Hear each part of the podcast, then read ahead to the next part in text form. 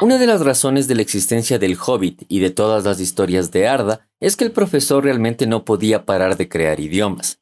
Tenía una lengua talentosa. Se conoce que aparte del inglés y el latín, su madre le enseñó francés y alemán, y que mientras estaba en el colegio aprendió inglés medio, inglés antiguo, finés, gótico, griego, italiano, noruego antiguo, español, galés y galés medieval. Aparte, también tuvo algún conocimiento de esperanto, danés, neerlandés, lombardo, noruego, ruso, serbio, sueco y algunas formas de alemán moderno y eslovaco. Es decir, era el depositario de todo el conocimiento de las lenguas germanas de ayer y hoy, desde las gentes que vivían en el Valle de Neander hasta los seguidores del Kaiser. Todos estos lenguajes le sirvieron para poder crear las dos lenguas principales de su legendario, el Sindarin de los Sindar y el Kenya de los Noldor, las dos lenguas que serían el tronco común de todas las historias de la Tierra Media. El profesor creía que las lenguas eran el reflejo de la cultura y la mitología de un pueblo, pues a través de su relación ambas se conservaban. Pero el estudio de los lenguajes no era de gratis. Tolkien fue un filólogo reconocido en su tiempo. En 1920 y luego de regresar de la guerra, le fue otorgada la cátedra no titular de inglés en la Universidad de Leeds y en 1925 comenzó su cátedra de inglés y lenguas anglosajonas en el Pembroke College de Oxford, cargo que mantuvo hasta su retiro en 1959. Bookish Giftbox presenta Libros de Psycho Nemo.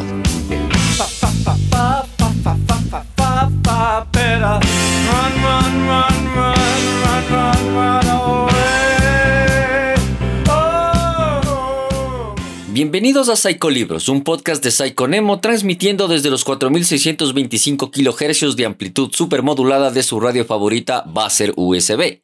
Mi nombre es Daniel Maldonado, me dicen Nemo, y gracias a Bookish continuamos con la lectura de las grandes aventuras del mediano que se metió con malas juntas. De esas que te llevan de aventuras que ponen a hablar a la vecina de enfrente. Los cuentos de hadas no se inventaron para venderle muñequitos a nuestros hijos, sino para enseñarnos algo. Entre otras cosas, el hobbit nos enseña que con los amigos correctos llegarás hasta el fin del mundo y de regreso. Hoy continuamos con dos capítulos más del primer libro del profesor, donde podemos leer la primera aparición de Lord Elrond. Continuemos pues con El Hobbit de J.R.R. Tolkien. Capítulo 3. Un breve descanso. No cantaron ni contaron historias aquel día, aunque el tiempo mejoró, ni al día siguiente, ni al otro habían empezado a sentir que el peligro estaba bastante cerca y a ambos lados. Acamparon bajo las estrellas y los caballos comieron mejor que ellos mismos, pues la hierba abundaba, pero no quedaba mucho en los zurrones aún contando con lo que habían sacado a los trolls. Una mañana vadearon un río por un lugar ancho y poco profundo, resonante de piedras y espuma. La orilla opuesta era escarpada y resbaladiza.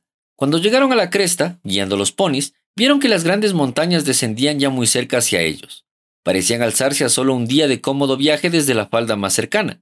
Tenían un aspecto tenebroso y lóbrego, aunque había manchas de sol en las laderas oscuras y más allá centellaban las cumbres nevadas.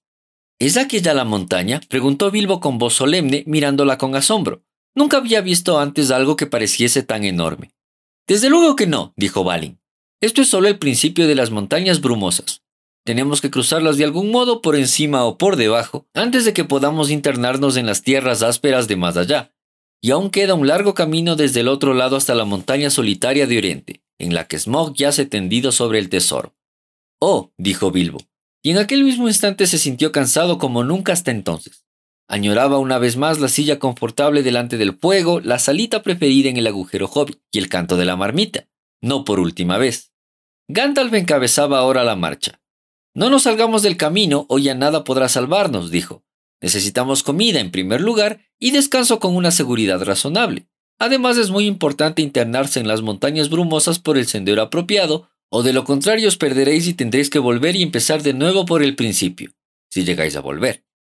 Le preguntaron hacia dónde estaba conduciéndolos y él respondió, Habéis llegado a los límites mismos de las tierras salvajes, como algunos sabéis sin duda.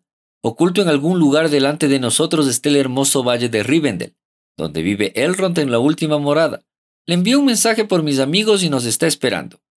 Aquello sonaba agradable y reconfortante, pero no habían llegado aún, y no era tan fácil como parecía encontrar la última morada al oeste de las montañas. No había árboles, valles o colinas que quebrasen el terreno delante de ellos. la vasta pendiente ascendía poco a poco hasta el pie de la montaña más próxima, una ancha tierra descolorida de brezo y piedra rota, con manchas de latigazos de verde de hierbas y verde de musgos que señalaban dónde podía haber agua. Pasó la mañana, llegó la tarde, pero no había señales de que alguien habitara en ese yermo silencioso. La inquietud de todos iba en aumento, pues veían ahora que la casa podía estar oculta casi en cualquier lugar entre ellos y las montañas. Se encontraban de pronto con valles inesperados, estrechos de paredes escarpadas, que se abrían de súbito, y ellos miraban hacia abajo y se sorprendían, pues había árboles y una corriente de agua en el fondo. Algunos desfiladeros casi hubieran podido cruzarlos de un salto, pero eran en cambio muy profundos, y el agua corría por ellos en cascadas. Había gargantas oscuras que no podían cruzarse sin trepar. Había ciénagas, algunas de ellas en lugares verdes de aspecto agradable, donde crecían flores altas y luminosas. Pero un pony que caminase por ahí llevando una carga nunca volvería a salir. Por cierto, era una tierra que se extendía desde el vado hacia las montañas, de una vastedad que nunca hubieseis llegado a imaginar. Bilbo estaba asombrado. Unas piedras blancas, algunas pequeñas y otras medio cubiertas de musgo brezo, señalaban el único sendero. En verdad, era una tarea muy lenta la de seguir el rastro, aún guiados por Gandalf, que parecía conocer bastante bien el camino.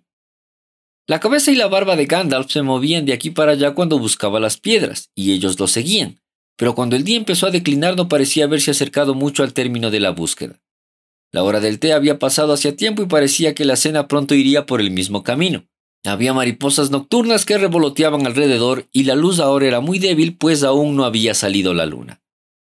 El pony de Bilbo comenzó a tropezar en raíces y piedras. Llegaron tan de repente al borde mismo de un declive abrupto que el caballo de Gandalf casi resbaló pendiente abajo. Aquí está, por fin, anunció el mago y los otros se agruparon en torno y miraron por encima del borde. Vieron un valle allá abajo. Podían oír el murmullo del agua que se apresuraba en el fondo, sobre un lecho de piedras. En el aire había un aroma de árboles y en la vertiente del otro lado brillaba una luz. Bilbo nunca olvidó cómo rodaron y resbalaron en el crepúsculo bajando por el sendero empinado y zigzagueante hasta entrar en el valle secreto de Rivendell. El aire era más cálido a medida que descendían y el olor de los pinos amodorraba a Bilbo, quien de vez en cuando cabeceaba y casi se caía o daba con la nariz en el pescuezo del pony. Todos parecían cada vez más animados mientras bajaban. Las hayas y los robles sustituyeron a los pinos y el crepúsculo era como una atmósfera de serenidad y bienestar. El último verde casi había desaparecido de la hierba cuando llegaron al fin a un claro despejado, no muy por encima de las riberas del arroyo. ¡Mmm! Huele como a elfos, pensó Bilbo y levantó los ojos hacia las estrellas. Ardían brillantes y azules justo entonces una canción brotó de pronto, como una risa entre los árboles. Oh, ¿qué hacéis y a dónde vais? Hay que errar esos ponis, el río corre, oh, tralalalaye, aquí abajo en el valle. Oh, ¿qué buscáis y a dónde vais? Los leños humean, las tartas se doran, oh, tralelele, al valle es alegre, jaja. Oh, ¿hacia dónde vais meneando las barbas? No, no sabemos. ¿Qué trae a Bolsón y a Balin y a Dualin? Abajo hacia el valle en junio, jaja. Oh, aquí os quedaréis o enseguida os iréis. Se extravían los ponis, la luz del día muere. Sería malo irse, mucho mejor quedarse y escuchar y atender hasta el fin de la noche nuestro canto jaja. De esta manera reían y cantaban entre los árboles y vaya desatino pensaréis vosotros, supongo. Pero no les importaría nada si se lo dijeseis. Se reirían todavía más. Eran elfos, desde luego. Pronto Bilbo empezó a distinguirlos a medida que aumentaba la oscuridad. Le gustaban los elfos, aunque rara vez tropezaba con ellos, pero al mismo tiempo lo asustaban un poco. Los enanos no se llevaban bien con aquellas criaturas. Aún enanos bastante simpáticos como Thorin y sus amigos pensaban que los elfos eran tontos, un pensamiento tonto, por cierto, o se enfadaban con ellos, pues algunos elfos les tomaban el pelo y se reían de los enanos y sobre todo de sus barbas. Bueno, bueno, dijo una voz. Miren qué cosa. Bilbo el hobbit en un pony, cielos. ¿No es delicioso? Maravilla de maravillas. Enseguida se pusieron a corear otra canción tan ridícula como la que he copiado entera, al fin uno, un joven alto, salió de entre los árboles y se inclinó ante Gandalf y Thorin. Bienvenidos al valle, dijo. Gracias, dijo Thorin con alguna brusquedad, pero Gandalf ya había bajado del caballo y charlaba alegre entre los elfos. Te has desviado un poco del camino, dijo el elfo. Es decir, si quieres ir por el único sendero que cruza el río hacia la casa de más allá. Nosotros te guiaremos, pero sería mejor que fueseis a pie hasta pasar el puente. ¿Te quedarías un rato y cantarás con nosotros o te marcharás enseguida? Allá se está preparando la cena, dijo. Puedo leer el fuego de leña de la cocina. Cansado como estaba, a Bilbo le hubiese gustado quedarse un rato. El canto de los elfos no es para perdérselo. En junio bajo las estrellas, si te interesan esas cosas. También le hubiese gustado tener unas pocas palabras aparte con estas gentes que parecían saber cómo se llamaba y todo acerca de él, aunque nunca los hubiese visto. Pensaba que la opinión de los elfos sobre la aventura podía ser interesante. Los elfos saben mucho y es asombroso cómo están enterados de lo que ocurre entre las gentes de la Tierra, pues las noticias corren entre ellos más rápidas como el agua de un río o tal vez más. Pero los enanos estaban todos de acuerdo en cenar cuanto antes y no quedarse mucho tiempo. Siguieron adelante, guiando a los ponis hasta que llegaron a una buena senda y así por fin al borde del mismo río. Corría rápido y ruidoso como un arroyo de la montaña en un atardecer de verano, cuando el sol ha estado iluminando todo el día la nieve de las cumbres. Solo había un puente estrecho de piedra, sin parapeto, tan estrecho que apenas si cabía un pony, y tuvieron que cruzarlo despacio y con cuidado, en fila, llevando cada uno un pony por las riendas. Los elfos habían traído faroles brillantes a la orilla y cantaron una animada canción mientras el grupo iba pasando. No mojes tu barba con la espuma, padre, le gritaron a Thorin, que de tan encorvado iba casi a gatas, y es bastante larga sin necesidad de que la mojes. Cuidado con Bilbo, que no se vaya a comer todos los bizcochos, dijeron. Todavía está demasiado gordo para colarse por el agujero de la cerradura. Silencio, silencio, buena gente, y buenas noches, dijo Gandalf que había llegado último. Los valles tienen oídos y algunos elfos tienen lenguas demasiado sueltas. Buenas noches. Y así llegaron por fin a la última morada y encontraron las puertas abiertas de par en par. Ahora bien, parece extraño, pero las cosas que es bueno tener y los días que se pasan de un modo agradable se cuentan muy pronto y no se les presta demasiada atención. En cambio, las cosas que son incómodas, estremecedoras y aún horribles pueden hacer un buen relato y además lleva tiempo contarlas. Se quedaron muchos días en aquella casa agradable, 14 al menos, y les costó irse. Bilbo se hubiese quedado allí con gusto para siempre, incluso suponiendo que un deseo hubiera podido transportarlo sin problemas directamente de vuelta al agujero hobbit. No obstante, algo hay que contar sobre esta estancia. El dueño de la casa era amigo de los elfos, una de esas gentes cuyos padres aparecen en los cuentos extraños, anteriores al principio de la historia misma, las guerras de los trasgos malvados y los elfos, y los primeros hombres del norte. En los días de nuestro relato aún había algunas gentes que descendían de los elfos y los héroes del norte, y Elrond, el dueño de la casa, era el jefe de todos ellos. Era tan noble y de facciones tan hermosas como un señor de los elfos, fuerte como un guerrero, sabio como un mago, venerable como un rey de los enanos y benévolo como el estío. Aparecen muchos relatos, pero la parte que desempeña en la historia de la aventura de Bilbo es pequeña aunque importante, como veréis, si alguna vez llegamos a acabarla. La casa era perfecta tanto para comer o dormir como para trabajar o contar historias o cantar o simplemente sentarse y pensar mejor, o una agradable mezcla de todo esto. La perversidad no tenía cabida en aquel valle. Desearía tener tiempo para contaros solo unas pocas de las historias o una o dos de las canciones que se oyeron entonces en aquella casa. Todos los viajeros, incluyendo los ponis, se sintieron refrescados y fortalecidos luego de pasar unos días allí. Les compusieron los vestidos, tanto como las magulladuras, el humor y las esperanzas. Les llenaron las alforjas con comida y provisiones de poco peso, pero fortificantes, buenas para cruzar los desfiladeros. Les aconsejaron bien y corrigieron los planes de la expedición. Así llegó el solsticio de verano y se dispusieron a partir otra vez con los primeros rayos del sol estival. Elrond lo sabía todo sobre runas de cualquier tipo. Aquel día observó las espadas que habían tomado en la guarida de los trolls y comentó: esto no es obra de los trolls. Son espadas antiguas, muy antiguas, de los altos elfos del oeste, mis parientes. Están hechas en Gondolin para las guerras de los trasgos. Tienen que haber sido parte del tesoro escondido de un dragón o de un botín de los trasgos, pues los dragones y los trasgos destruyeron esa ciudad hace muchos siglos. En esta, Thorin, las runas dicen Orcrest, la yen de trasgos, en la ancestral lengua de Gondolin. Fue una hoja famosa. Esta Gandalf fue Glamdring, martillo de enemigos que una vez llevó el rey de Gondolin. Guardadlas bien. ¿De dónde las habrán sacado los trolls? me pregunto, murmuró Thorin mirando su espada con renovado interés. No sabría decirlo, dijo Elrond. Pero puede suponerse que vuestros trolls habían saqueado otros botines o habían descubierto los restos de viejos robos en alguna cueva de las montañas. He oído que hay quizá todavía tesoros ignotos en las cavernas desiertas de las minas de Moria desde la guerra de los enanos y los trasgos. Thorin meditó estas palabras. Llevará esta espada con honor, dijo. Ojalá pronto yenda a trasgos otra vez. Un deseo que quizás se cumpla muy pronto en los montes, dijo Elrond. Pero mostradme ahora vuestro mapa. Lo tomó y lo miró largo rato, y meneó la cabeza. Pues si no aprobaba del todo a los enanos y el amor que le tenían al oro, odiaba a los dragones y la cruel perversidad de estas bestias, y se aflijó al recordar la ruina de la ciudad de Valle y aquellas campanas alegres, y las riberas incendiadas del centellante río rápido. La luna resplandecía en un amplio cuarto celeste de plata. El rondalzó el mapa y la luz blanca lo atravesó. ¿Qué es esto? dijo. Hay letras lunares aquí, junto a las runas que dicen cinco pies de altura y tres pasan con holgura. ¿Qué son letras lunares? preguntó el hobbit muy excitado.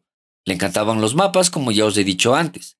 Y también le gustaban las runas y las letras, y las escrituras ingeniosas, aunque él escribía con letras delgadas y como patas de araña. Las letras lunares son letras rúnicas que no se pueden ver, dijo Elrond. No al menos directamente. Solo se las ve cuando la luna brilla por detrás y en los ejemplos más ingeniosos, las fases de la luna y la estación tienen que ser las mismas que en el día en que fueron escritas. Los enanos las inventaron y las escribían con plumas de plata, como tus amigos te pueden contar.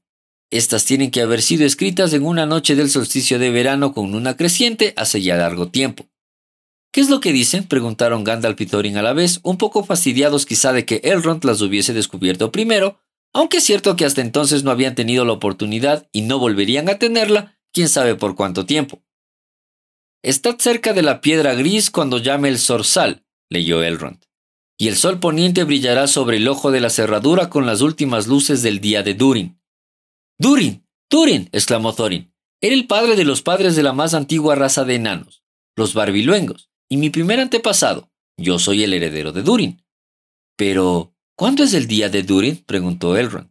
El primer día del año nuevo de los enanos, dijo Thorin. Es, como todos sabéis sin duda, el primer día de la última luna de otoño, en los umbrales del invierno. Todavía llamamos el día de Durin aquel en el que el sol y la última luna de otoño están juntos en el cielo. Pero me temo que esto no ayudará, pues nadie sabe hoy cuándo este tiempo se presentará otra vez. Eso está por verse, dijo Gandalf. ¿Hay algo más escrito? Nada que se revele con esta luna, dijo Elrond y le devolvió el mapa a Thorin, y luego bajaron al agua para ver a los elfos que bailaban y cantaban en la noche del solsticio. La mañana siguiente, la mañana del solsticio, fue tan hermosa y fresca como hubiesen podido soñarse. Un cielo azul sin nubes y el sol que brillaba en el agua. Partieron entonces entre cantos de despedida y buen viaje, con los corazones dispuestos a nuevas aventuras y sabiendo por dónde tenían que ir para cruzar las montañas brumosas hacia la tierra de más allá. Capítulo 4. Sobre la colina y bajo la colina. Había muchas sendas que subían internándose en aquellas montañas y sobre ellas muchos desfiladeros, pero la mayoría de estas sendas eran engañosas y decepcionantes o no llevaban a ningún lado o acababan mal, y la mayoría de estos desfiladeros estaba infestada de criaturas malvadas y de peligros horrorosos. Los enanos y el hobbit, ayudados por el sabio consejo de Elrond y los conocimientos y la memoria de Gandalf, tomaron el camino que llevaba al desfiladero apropiado. Muchos días después de haber remontado el valle y de dejar millas atrás la última morada, todavía seguían subiendo y subiendo. Era una senda escabrosa y peligrosa, un camino tortuoso, desierto y largo. Al fin pudieron volverse a mirar las tierras que habían dejado, allá abajo en la distancia. Lejos, muy lejos en el poniente, donde las cosas eran azules y tenues, Bilbo sabía que estaba su propio país, con casas seguras y cómodas, y el pequeño agujero hobbit. Se estremeció. Empezaba a sentirse un frío cortante allá arriba y el viento silbaba entre las rocas. También, a veces, unos cantos rodados bajaban a saltos por las laderas de la montaña. Los había soltado el sol de mediodía sobre la nieve y pasaban entre ellos, lo que era afortunado, o sobre sus cabezas, lo que era alarmante. Las noches se sucedían incómodas y muy frías y no se atrevían a cantar ni a hablar demasiado alto pues los ecos eran extraños y parecía que el silencio le molestaba que lo quebrasen, excepto con el ruido del agua, el quejido del viento y el crujido de la piedra. El verano está llegando allá abajo, pensó Bilbo, y empiezan la siega del heno y las meriendas. A este paso estarán recolectando y recogiendo moras aún antes de que empecemos a bajar del otro lado. Y los demás tenían también pensamientos lúgubres de este tipo, aunque cuando se habían despedido de Elrond, alentados por la mañana de verano, habían hablado alegremente del cruce de las montañas y de cabalgar al galope por las tierras que se extendían más allá. Habían pensado llegar a la puerta secreta de la montaña solitaria tal vez en esta misma primera luna de otoño. y quizás sea el día de Durin, habían dicho. Solo Gandalf había meneado en silencio la cabeza. Ningún enano había atravesado este paso desde hacía muchos años, pero Gandalf sí, y conocía el mal y el peligro que habían crecido y aumentado en las tierras salvajes desde que los dragones habían expulsado de allí a los hombres, y desde que los trasgos habían ocupado la región en secreto después de la batalla de las minas de Moria. Aún los buenos planes de magos sabios como Gandalf y de buenos amigos como Elrond se olvidan a veces, cuando uno está lejos de peligrosas aventuras al borde del yermo, y Gandalf era un mago bastante sabio como para tenerlo en cuenta. Sabía que algo inesperado podía ocurrir y apenas se atrevía a desear que no tuvieran alguna aventura horrible en aquellas grandes y altas montañas de picos y valles solitarios, donde no gobernaba ningún rey. Nada ocurrió. Todo marchó bien hasta que un día se encontraron con una tormenta de truenos. Más que una tormenta era una batalla de truenos. ¿Sabes qué terrible puede llegar a ser una verdadera tormenta de truenos allá abajo en el valle del río? Sobre todo cuando dos grandes tormentas se encuentran y se baten. Más temibles todavía son los truenos y los relámpagos en las montañas por la noche cuando las tormentas vienen del este y del oeste y luchan entre ellas. El relámpago se hace triza sobre los picos y las rocas tiemblan y unos enormes estruendos parten el aire y entran rodando a los tumbos en todas las cuevas y agujeros, y un ruido abrumador y una claridad súbita invaden la oscuridad. Bilbo nunca había visto o imaginado nada semejante. Estaban muy arriba en un lugar estrecho y a un lado un precipicio espantoso caía sobre el valle sombrío. Allí pasaron la noche al abrigo de una roca. Bilbo, tendido bajo una manta y temblando de pies a cabeza. Cuando miró fuera, Vio a la luz de los relámpagos los gigantes de piedra abajo en el valle. Habían salido y ahora estaban jugando, tirándose piedras unos a otros. Las recogían y las arrojaban en la oscuridad, y allá abajo se rompían o desmenuzaban entre los árboles. Luego llegaron el viento y la lluvia, y el viento azotaba la lluvia y el granizo en todas direcciones, por lo que el refugio de la roca no los protegía mucho. Al rato estaban todos empapados hasta los huesos y los ponis se encogían, bajaban la cabeza y metían la cola entre las patas. Y algunos relinchaban de miedo. Las risotadas y los gritos de los gigantes podían oírse por encima de todas las laderas. Esto no irá bien, dijo Thorin. Si no salimos despedidos o nos ahogamos o nos alcanza un rayo, nos atrapará alguno de esos gigantes y de una patada nos mandará al cielo como una pelota de fútbol. Bien, si sabes de un sitio mejor, llévanos allí, dijo Gandalf quien se sentía muy malhumorado y no estaba nada contento con los gigantes. El final de la discusión fue enviar a Philly y a Kili en busca de un refugio mejor. Tenían ojos muy penetrantes y siendo los enanos más jóvenes, unos 50 años menos que los otros, se ocupaban por lo común de este tipo de tareas, cuando todos comprendían que sería inútil enviar a Bilbo. No hay nada como mirar si queréis encontrar algo. Al menos eso decía Thorin a los enanos jóvenes. Cierto que casi siempre se encuentra algo si se mira, pero no siempre es lo que uno busca. Así ocurrió en esta ocasión.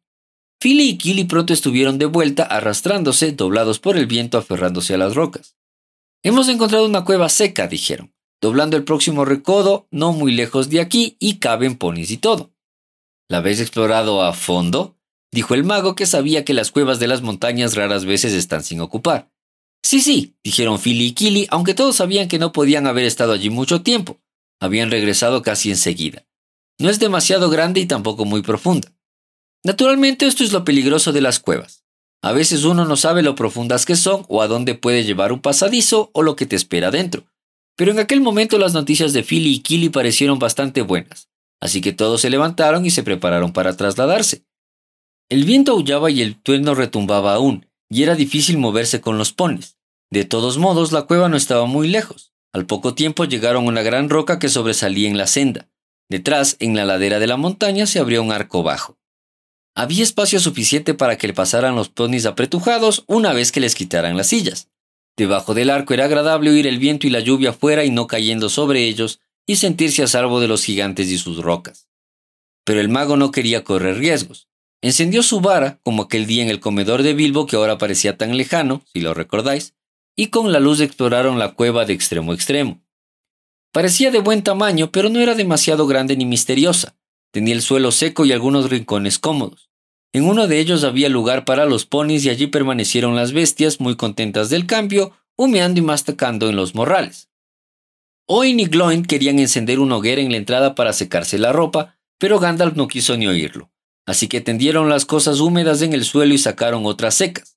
Luego ahuecaron las mantas, sacaron las pipas e hicieron anillos de humo que Gandalf volvía de diferentes colores y hacía bailar en el techo para entretenerlos.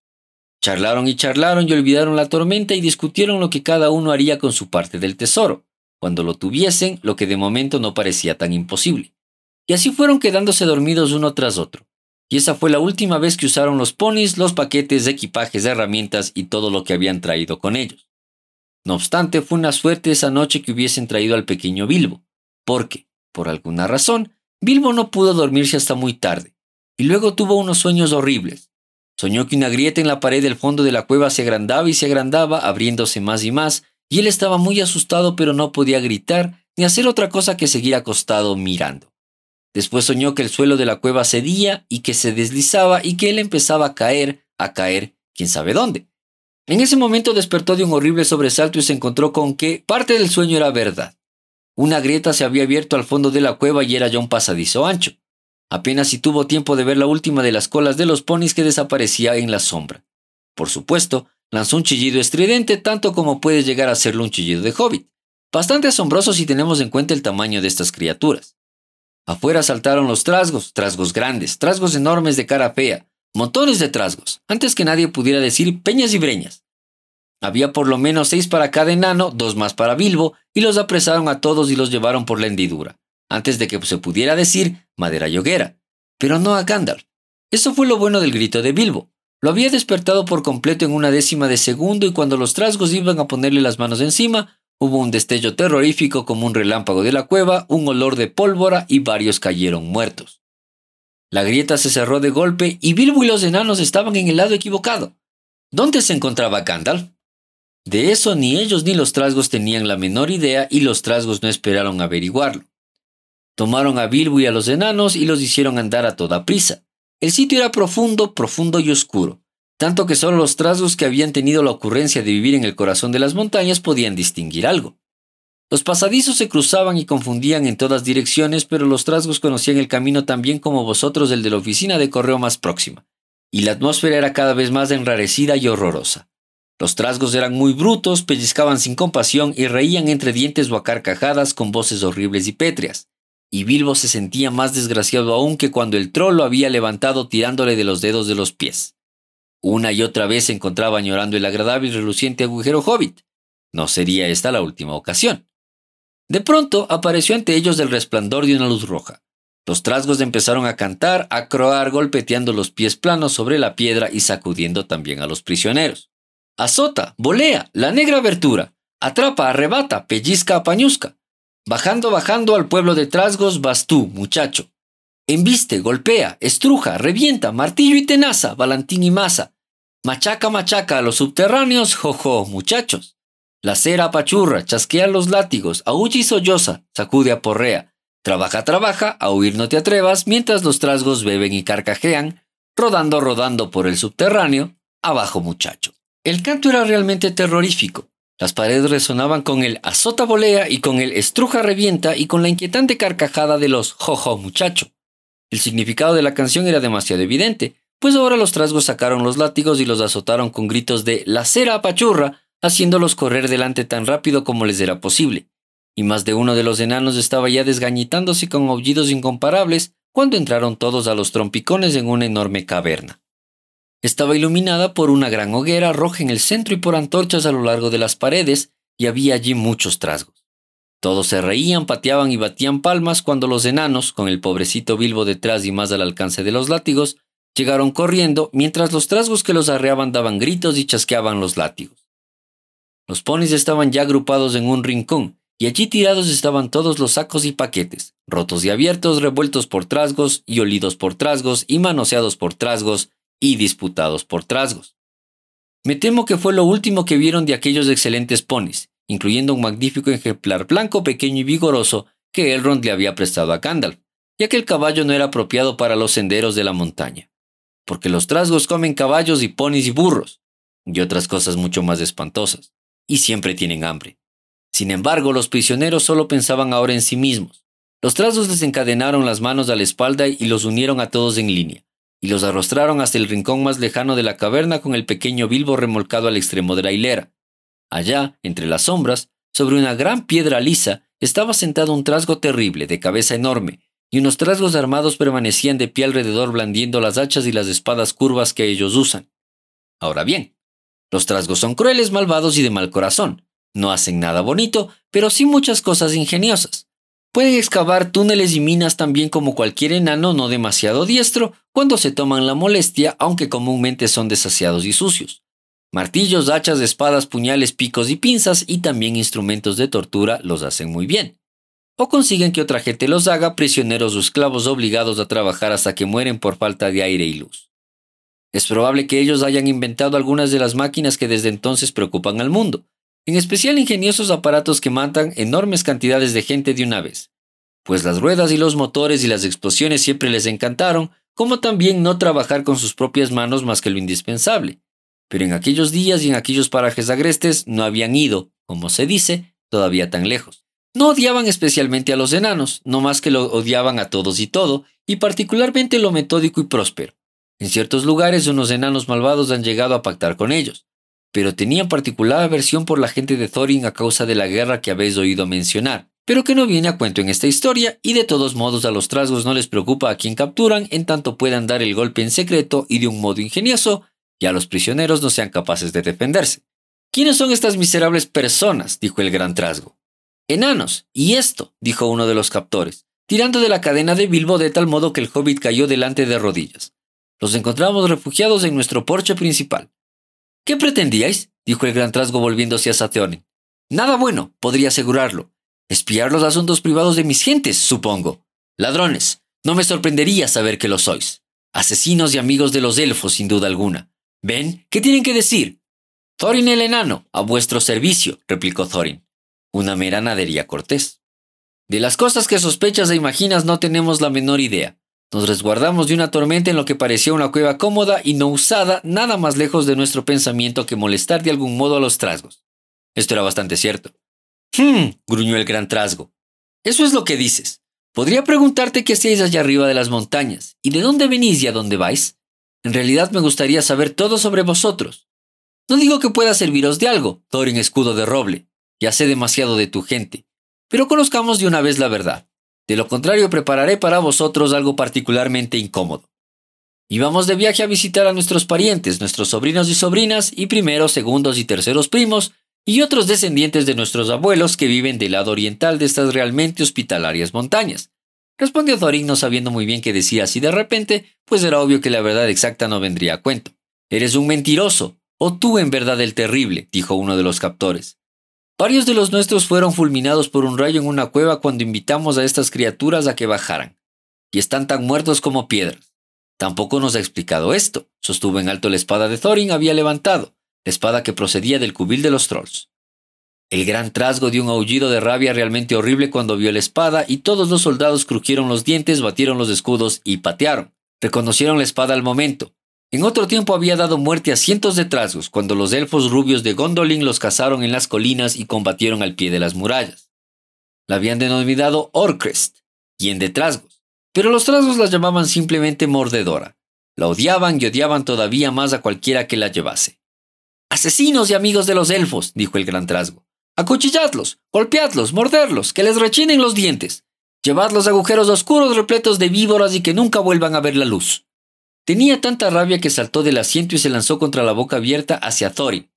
Justo en ese momento todas las luces de la caverna se apagaron y la gran hoguera se convirtió, ¡puf!, en una torre de resplandeciente humo azul que subía hasta el techo esparciendo penetrantes chispas blancas entre todos los trasgos. Los gritos y lamentos, gruñidos, farfulleos y chapurreos, aullidos, alaridos y maldiciones, chillidos y graznidos que siguieron entonces eran indescriptibles. Varios cientos de gatos salvajes y lobos asados vivos, todos juntos y despacio, no hubieran hecho tanto alboroto. Las chispas ardían abriendo agujeros en los trasgos y el humo que ahora caía del techo oscurecía tanto el aire que ni siquiera ellos mismos podían ver. Pronto empezaron a caer unos sobre otros y rodar en montones por el suelo, mordiendo, pateando y peleando, como si todos se hubiesen vuelto locos. De repente, una espada destelló con luz propia. Bilbo vio que atravesaba de lado a lado al gran trasgo, mudo de asombro y furioso a la vez. Cayó muerto y los soldados trasgos, huyendo y gritando delante de la espada, desaparecieron en la oscuridad. La espada volvió a la vaina. Seguidme a prisa, dijo una voz fiera y queda. Y antes que Bilbo comprendiese lo que había ocurrido, estaba ya trotando de nuevo tan rápido como podía al final de la columna, bajando por más pasadizos oscuros mientras los alaridos del salón de los trasgos quedaban atrás, cada vez más débiles. Una luz pálida los guiaba. Más rápido, más rápido, decía la voz. Pronto volverán a encender las antorchas. Espera un momento, dijo Dory, que estaba detrás, al lado de Bilbo, y era un excelente compañero. Como mejor pudo, con las manos atadas consiguió que el hobbit se le subiera a los hombros y luego echaron todos a correr, con un tintineo de cadenas y más de un tropezón, ya que no tenían manos para sostenerse. No se detuvieron por un largo rato cuando ya estaban sin duda en el corazón mismo de la montaña. Entonces Gandalf encendió la vara. Por supuesto, era Gandalf. Pero en ese momento todos estaban demasiado ocupados para preguntar cómo había llegado allí. Volvió a sacar la espada y una vez más la hoja destelló en la oscuridad. Ardía con una furia centellante si hubiese trasgos alrededor y ahora brillaba con una llama azul por el deleite de haber matado al gran señor de la cueva. No le costó nada cortar las cadenas de los trasgos y liberar lo más rápido posible a todos los prisioneros. El nombre de esta espada, recordaréis, era Clamdring, martillo de enemigos.